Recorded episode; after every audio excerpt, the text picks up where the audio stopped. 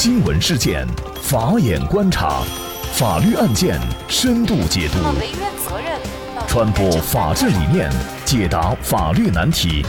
请听个案说法。大家好，感谢收听个案说法，我是方红。今天呢，我们跟大家来关注劳荣枝家属质疑法院律师。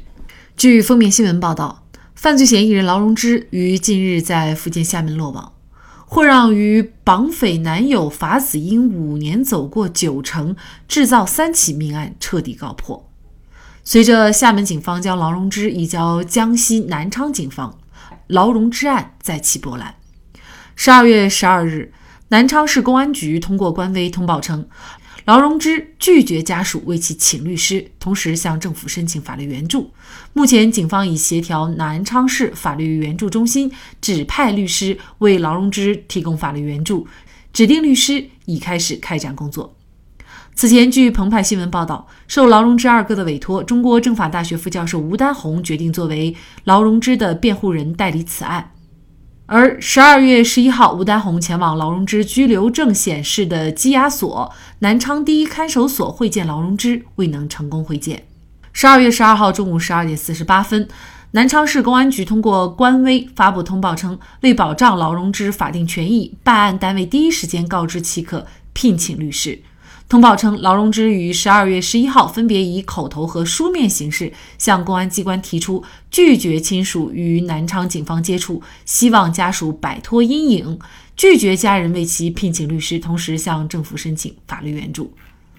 警方为充分尊重劳荣枝本人意愿，根据法律有关规定，协调南昌市法律援助中心指派律师为劳荣枝提供法律援助。十二月十二号，南昌市法律援助中心指定的律师已对劳荣枝进行法律援助。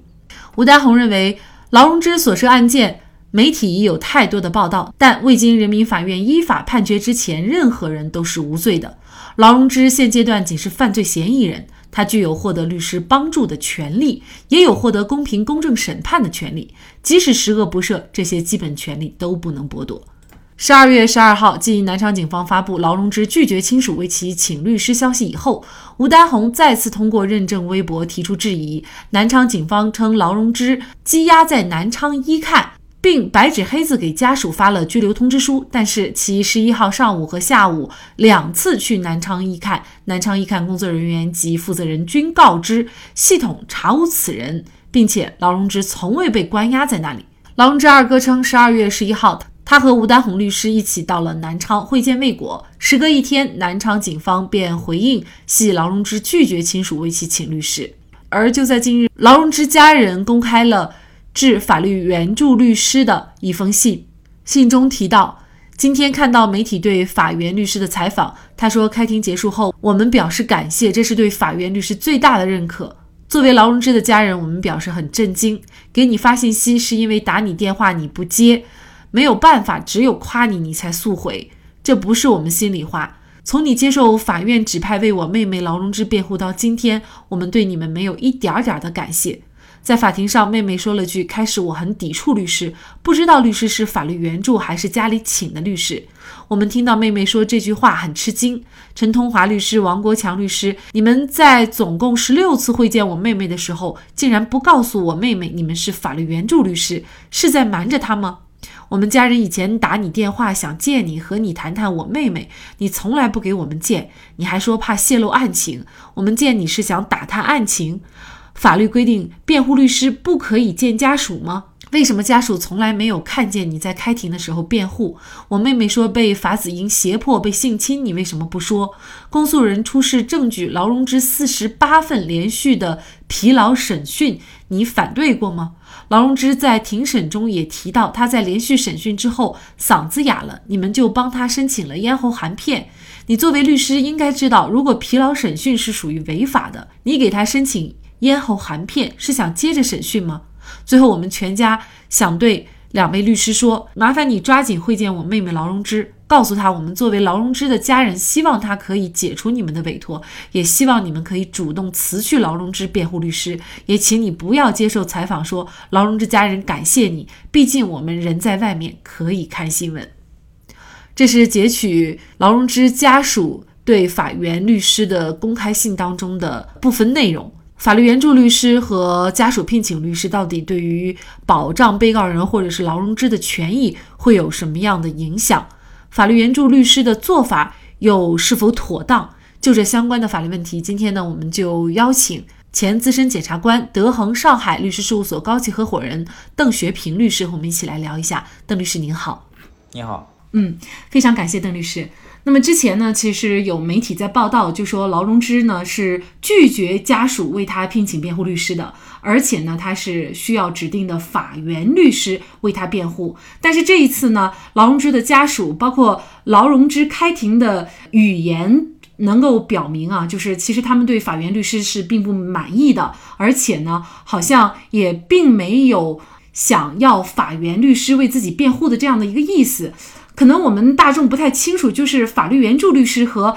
家属自己聘请的律师，对于维护被告人或者说呃像本案当中劳荣枝本人的这个权益，他会有一些影响吗？呃，总体上是有影响的，因为家属他去聘请律师，他一般来说他会聘请自己想要的律师。那么一个律师他接受当事人的委托去介入这个案子，说明他对这个案件本身有兴趣。另外呢，在市场上大部分的这个。案件委托都是要支付费用的，也就是说，律师他的工作他是有激励机制的。那法援律师呢，他是这样，他是说有这个法律援助中心指派的，那么他的这种指派有一定的随机性，他指派了某个律师律师某个律师去会见这个当事人，当事人接受了，那就是这个律师。也就是说，这个律师的选任过程不是当事人自主选任的啊，当事人只是一个被动接受。那么这个法援律师在这个经济激励方面呢，他也不如这个聘请的律师。因为法律援助本质上是政府购买公共服务，政府呢会给这个法院律师一定的援助，但这个援助的金额会相对比较小，都是象征性的。那么这个时候说法院法律援助律师，他也没有这个委托人给他施加的压力，也没有这个委托人给他的一个经济上的激励。一般说，法院律师他在敬业度方面肯定比这个家属自行聘请律师要稍微弱一些。我说的是一个总体情况，因为你不排除说，呃，也有这个法院律师他工作是尽职敬业的。也有啊，但是我们从一个制度层面来说，我们国家也好，包括其他的国家都实行的是一个委托辩护优先的原则，就是首先要赋予家属委托这个辩护律师的这么一个权利，只有在家属不委托的时候，才把这个法律援助律师作为一种保障和兜底机制啊，就是如果说家属不委托，比如说经济困难或者家属跟没有意愿委托，这时候为了保障被告人的这个辩护权，说那我政府给你指派一个律师。它是一个补充和兜底，你不能说反客为主。现在变成一个什么情况？就是家属要委托这个辩护律师，结果办案部门说我已经给他指派了法律援助律师，所以导致你家属没没有权利、没有办法来自行委托这个律师了。这样做显然是不对的，他违背了这个法律援助制度设立的本意和初衷。那其实本案当中，这个劳荣枝家属他们的。表达就是他们是想自己聘请律师，而且他们已经是聘请过几位律师，但是都没有成功。那么他们呢，对这一次的这个法院律师呢？是不满意的啊，应该说，主要呢原因有几点。那么其中呢一个关键呢，就是说这个法院律师呢没有跟家属做任何的沟通，就到底劳荣枝在里面，比如说是什么情况，那么要如何为劳荣枝进行辩护，不仅没有沟通，而且连面都没有办法见啊。劳荣枝的家属呢却没有这方面的权利保障，呃，两名援助律师就是没有跟家属沟通，也没有见面，这种做法在法律上是合法的吗？应该说，你说明确的法法条规定可能并没有。但是呢，这显然是不符合律师的一个职业伦理或者一个职业规范的，因为至少这个不是一个很敬业的一个表现，因为他可能觉得说，我这个辩护人的身份不是取决于你这个家属的委托啊，因为我是官方指定的，所以我不需要向你家属见面，不需要跟你这个沟通案情。其实这样理解是不对的。因为根据我们国家刑事诉讼法，委托的主体既包括当事人本人，也包括他的近亲属。他的近亲属本身就有独立的这个委托权，而这这个作为他的哥哥也好，姐姐也好，你律师介入这其中了以后，你将这个劳荣枝的相关的情况、生活情况呀，比如说涉嫌的哪哪些罪名啊等等，给家属做一个沟通，这是人之常情。在一般的委托律师的话，都会做这些工作啊，因为你这些工作都是最基本的保障你的委托人的一个知情权的。那毕竟这是个市场行为，家属他要他要委托你要给你支付费用的，人家委托人让你呃报告一下这个当事人在里边看守所里边的生活情况、思想状况、身体状况，或者说你对这个案件的一个大的一个辩护思路，呃，你是做罪轻辩护还是做无罪辩护啊？包括你的这个无罪的一些主要的理由，其实这些东西只要在不涉密的情况下，都是可以跟家属沟通的啊。有一种说法说，呃，这个律师只需要对当事人负责，不需要对家属负责，这个说法是完全错误的。因为只有说当事人的利益立场和家属的利益立场发生冲突的时候，这样的说法才有意义。因为在绝大多数情况下，家属的立场利益和当事人的立场利益是一致的。啊，你你毫无疑问，劳荣枝也好，劳荣枝的家属也好，都希望劳荣枝能能够得到一个公正的判决嘛。在双方利益一致的情况下，你说我只只为当事人负责，不为家属负责，我觉得这个说法不成立。那还有一点呢，就是劳荣枝家属所质疑的。那么他在这封信当中就说呀，他说：“你说你们和劳荣枝的交流永远是一个宗旨，就是正确面对自己的犯罪。”那么法律援助律师在接受媒体采访的时候也说，就说不断说服劳荣枝去实事求是描述案件。法律援助律师也好，还是这个辩护律师，他们在案件当中的作用到底是什么？那当然了，也有很多网友会认为，就是劳荣枝罪大恶极，律师就根本不该给这样的人辩护。呃，法律援助律师介入要去还原事实真相，这又有什么不妥呢？那么您怎么看这个问题呢？呃，法律援助律师只是说他取得辩护权的方式是官方指定的，是法律援助的，但他的这个作用和角色跟家属委托律师是一致的，也就是说，在法律上他都是辩护人。辩护人他的职责。我们国家法律是有明确规定的，就你坐在辩护席上，你的职责就是为你的当事人做罪轻或者无罪辩护，你不能来指控你的当事人，不能告发你的当事人。如果这样做，他不仅是违反职业伦理，他甚至是违法行为啊！因为这个律师这个角色，他在法庭上这样一个三角构架，你站在这个公诉机关的对立面，你的作用是限定好的。那所以说，有些网友说，呃，这种罪大恶极不应该辩护。其实他自己设了一个结论，就是“罪大恶极”这几个字，你是怎么得来的？你是先假定他罪大恶极呢，还是说我经过一个公平的审判来确定他是否是罪大恶极？很多网友在这个逻辑上犯了错误。你先把他假定好了，然后说他怎么样怎么样。其实律师的作用就在于参与这个界定的过程，看他到底是不是罪大恶极。如果他罪大恶极，他到底要对哪些行为负责任？你比如说这个案当中，呃，法子英他可能有七条人命。那么这七条人命是不是说每一条这个劳荣枝都一定要担责任？如果他担，他担的是主责还是次责？他的责任大小到底是多少？这些需要一一场公平的、公正的一个审判来进行一个准确的理清。律师的工作是参与这个理清的过程，来界定他是否罪大恶极的这个过程。只有这个过程做到尽可能的这个公正，最后得出的结论才可能这个令人信服。确实，所以呢，我们说。在一个人他最终没有被法院定罪之前，其实我们都不能把他看成一名罪人啊。邓律师刚才也介绍了，就是说，其实法援律师也好，还是辩护律师也好，他的在案件当中作用，他不是要去还原真相，或者说他主要的目的也不是说要了解这个案件的事实到底是什么，他最重要的目的是给这个被盖被告人做呃无罪或者是罪轻这样的一个辩护，这个是他的目的。那么，如果从这个目的来看，就是呃，法援律师的他这样的一些表述，呃，显然就有一些不妥了。对，这个很不妥。那我我也专门写过文章来分析这个事情。你比如说，第一个说要让这个呃劳荣枝客观面对他的这个罪行，那这个工作是警方的工作，不是律师的工作。你律师承担的这个角色不是干这个事情的。另外说，不断的说服他如实描述案情。这个如果是把“不但说服”这几个字去掉啊，就是说让他如实描述案情，这个本身没什么问题。因为我们职业律师如果是遇见当事人，当事人会说：“我我面对这个警方审讯，我该怎么说？”那律师的一个标准回答就是你实事求是的说，因为我们律师不可能说教唆当事人做伪证，但是我们也就到此为止了，告诉你如实供述，如实向警方。提供这个供述案情就够了，但是如果加了一个赘语，说是不断说服，那就有点过度了。因为不断说服你，实际上的工作是在替警方做一个侦查取证工作。可能警方审讯的时候拿到的供述不理想，让警方说你律师在帮我做做工作，让他，因为可能当事人更信任律师吧，因为当事人会天然的认为律师在帮他的。啊，利用这种信任关系，你去做这个思想说服工作，让他去按照警方的希望的这这样一个内容去供述，那显然是违背了一个律师的一个基本的呃角色定位和职业伦理的。你法院的对象援助对象不是当事人，是成了这个援助对象成了办案单位了。就我们律师是没有一个义务，或者说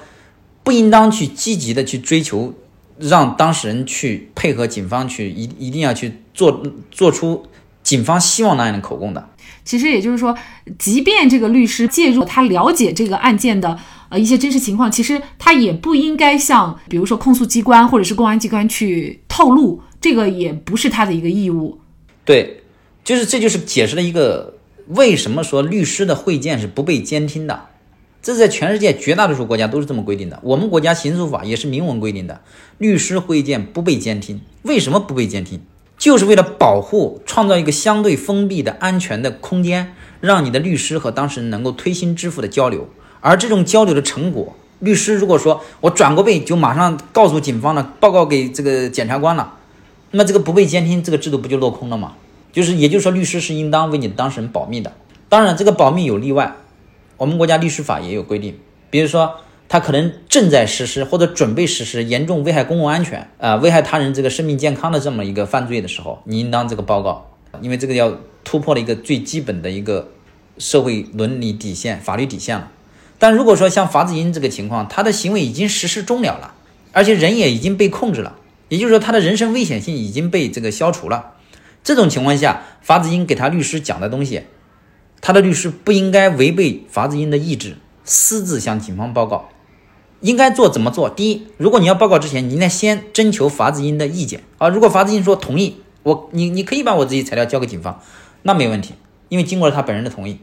或者说，你干脆告诉法子英说，你可以自己向警方来讲这些事情。法律上有个这个情节叫自首啊，你还构成自首，对他本人也是有利的。并且也是他自自主意志的一个一一个一个表示啊，他自己向警方来讲一些警方尚未掌握的情况，这都是可以的。但是如果说法子英给他的律师讲了一些情况，如果说律师也没有呃征求这个法子英的同意，就直接把这个材料交到警方去了，那你这形同在控告、检举、揭发自己的当事人啊！就律师的一个职业伦理啊，除了我们这些宏观的这些东西之外，还有一个异于普通人的一个伦理，就是对当事人的一个忠诚的一个保密的义务。你身为某个人的律师，你要从这个当事人的利益的最大化角度出发，去发表你的言行。所以说，劳荣枝的家属呢，现在是坚决要解除这个法院的律师啊，他要自己聘请律师。但是呢，好像呢，从视频当中看，他们似乎又没有什么有效的办法，他们也只能通过这两名法院律师呢和劳荣枝去交流，希望劳荣枝能够重新委托律师。如果是两位援助律师没有把这个意思很好的向劳荣枝去传达的话，或者说劳荣枝他最后呢也没有做出一个啊重新委托律师的意思，那么这种情况下是不是就没有办法了呢？那这个问题就是很棘手，因为什么？因为劳荣枝他人身自由被限制的，他在羁押状态，家属见不到他，呃，其他人也见不到他，只有他的法院律师，只有公检法的办案单位可以见到他。这个家属是有权聘请律师的。这个律师聘请以后，应当说给他一次会见劳荣枝的机会。就家属拿到这个委托书，拿到相关的会见材料以后，你看守所至少应当保证劳荣枝跟这个律师见面一次，由劳荣枝当面向这个家属委托律师说明他是否愿意委托。如果当面拒绝委托，那无话可说；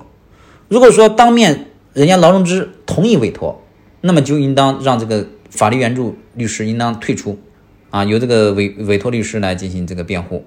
这个案子因为社会关注度很高，我一直持有一种立场，就是越是公共案件，越要保障程序正义，因为这个对于整个国家法治教育、法治普及的作用，比你的整天做一些节目，呃，讲一些法条，那就管用的多。那么这么一个每个人都在关注的案件，何不把它作为一个生动的法治课呢？你把程序正义做完整，让整个庭审，让老百姓以看得见的方式来伸张正义。因为这个，如果说你的整个案件证据没有问题，适用法律没有问题，那民意是支持你这个司法机关的嘛？所以没有必要去说，因为这个案子敏感，因为这个案子关注度高，所以我就不允许这个家属自行委托律师，我就呃指派法律援助律师，这样反而让人生疑，说你这个案子是不是有问题？你这个案子证据是不是有问题？如果证据有问题，你最后的判决也是经不起推敲，经不起检验的。舆情的胜利只是一时的，只有法治的胜利才是永恒的。因为这个法律它是不变，它是稳定的，可能几十年都不变。你只必须让法律的权威得到落实，在一个公共案件当中，让大家都觉得这个事情是按照法律办的。任何的这个因素，不管是舆情也好，任何一方的代理人也好，最终你看到是法治在主导这一切。这样的话，这这个案件对于公众，对于整个国家，它的这个作用才能够得到最大化。因为有了尽职尽责的辩护律师吴春红、赵作海、呼格吉勒图、聂树斌等人，才最终得以翻案洗冤，保障被告人的辩护权，实质是保障我们每一个人的人权。即便是罪大恶极之人，在法院没有判决定罪之前，仍然不能认定其为罪人。正如劳荣枝家人一如既往的态度，如果他们的妹妹合法权益得到维护，家人绝对尊重。法律做出所有的公正判决，哪怕是死刑。但是如果家属委托律师不能为他辩护，他们也难以接受。好，在这里再一次感谢知名律师、前资深检察官、德恒上海律师事务所高级合伙人邓学平律师，也欢迎大家关注邓学平律师的微信公众号。那更多的案件解读以及呢我们的线上视频讲法内容呢，欢迎大家关注我们个案说法的微信公众号。另外，您有一些法律问题需要咨询，都欢迎您添加幺五九七四八二七四六七这部手机号的微信号向我们进行咨询，我们会将您的问题转给我们专业资深的律师进行解答。好，感谢您的收听，我们下期节目再见。